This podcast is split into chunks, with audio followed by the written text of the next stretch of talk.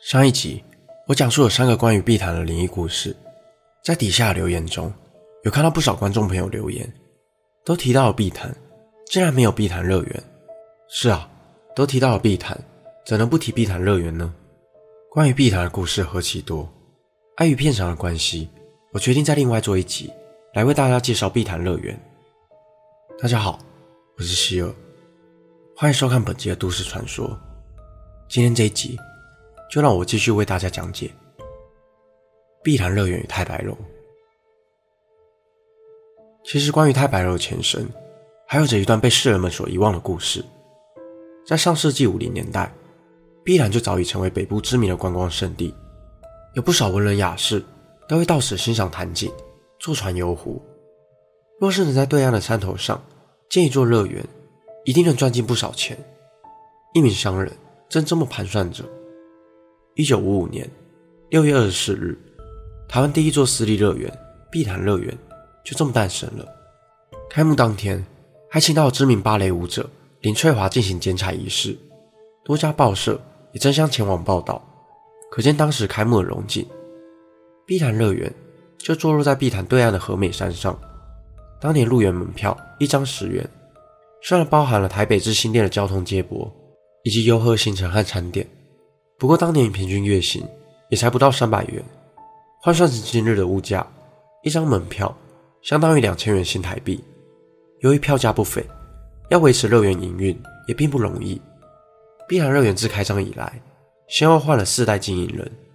由于年代久远，初代及二代经营人早已不可靠，而第三代经营权则是落到蒋中正的前任秘书邓文仪将军手上。一九六六年。邓武仪在退休之后，成立了亚洲娱乐公司，并收购了碧潭乐园的经营权，前后共投入了一点六亿，希望将碧潭乐园改建为如同迪士尼乐园一样的大型乐园。但理想却和现实有着不小的差距，光是交通不便的问题就成了第一道阻碍。随后，碧潭乐园的经营权又转卖到了幸福建设公司的手上，并将其改名为幸福碧潭乐园。但同时期，有乌来尔云仙乐园和大同水上乐园竞争，苦撑多年，最终仍然敌不过倒闭的命运。一九八四年，幸福碧潭乐园正式歇业，荒废后的乐园，昔日的光景早已不见，取而代之的是阴森又荒凉的诡异感。渐渐的，这座位在山上的废弃乐园，便成为了人们口中的猛鬼乐园。九零年代，各大电视台的灵异节目百家齐放。节目组多次造访废弃的碧潭乐园，在爬满树藤的墙上，还可以看见白雪公主与七个小矮人的壁画，不过却多了一份诡异的恐怖感。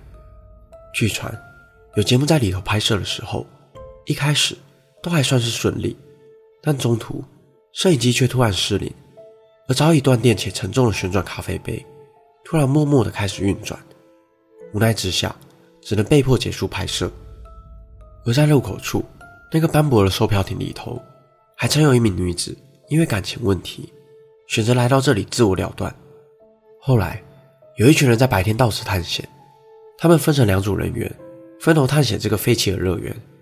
其中，有人在乐园的售票处接到了来自另一组人员打来的电话，他接起电话，但电话那头却没有人说话，只听见一个女子断断续续的哭泣声。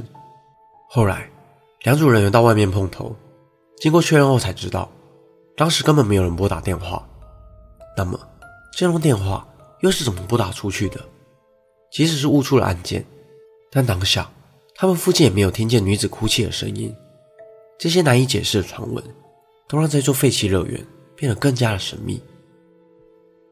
而碧潭乐园更广为人知的是，发生在1999年的一起公安意外，当时。工人们正在准备摩天轮的拆除作业，但早已断电的摩天轮却突然运作，巨大摩天轮直接倒下，直接压在了一位正驾驶着怪手的工人身上，造成该名工人当场离世。接二连三的传闻让碧潭乐园即使歇业了多年，反而变得更加不平静。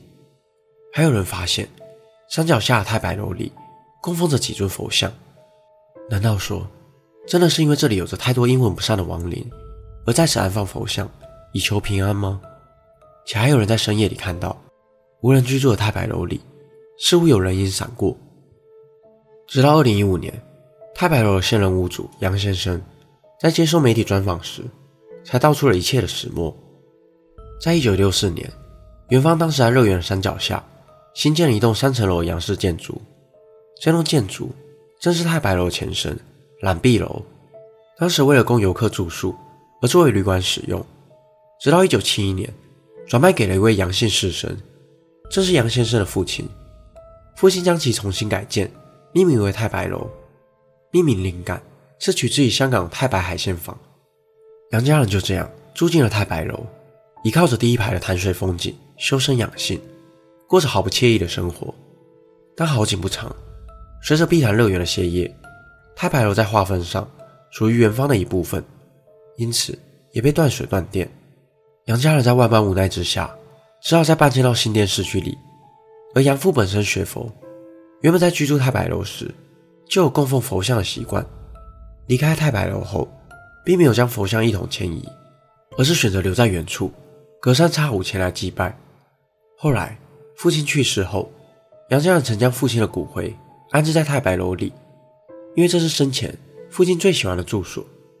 不过，自从杨家人搬离太白楼后，这里也遭到了不少探险者闯入和破坏，甚至还有流浪汉偷偷潜入并住了下来。在种种绘声绘影的传闻下，被贴上了灵堂和鬼屋的标签。但相比这些传闻，对杨家人来说，最棘手的问题是太白楼的去留，因为太白楼所在的山坡地为林务局所有，当时园方向林务局承租土地。新建乐园，在乐园倒闭后，租约也随之结束，因此太白楼属于违章建筑，必须拆除。杨先生曾多次和林务局洽谈，试图收购或是租赁这块土地，但都无果。随后，杨先生转向文化局，为这栋走过半个世纪的建筑申请为历史建筑，但经过勘查后，依旧没有通过。二零一六年，太白楼被强制拆除。这栋经历碧潭风光岁月的建筑，最终还是逃不过拆除的命运。屋龄超过五十年的太白楼，就这样随着碧潭乐园的兴衰，正式的走入历史。本期的内容就到这里。如果想看更多都市传说系列的影片，欢迎订阅我的 YouTube 频道。如果想用听的，也可以到各大 Podcast 平台上关注我。我是希尔，我们下次见。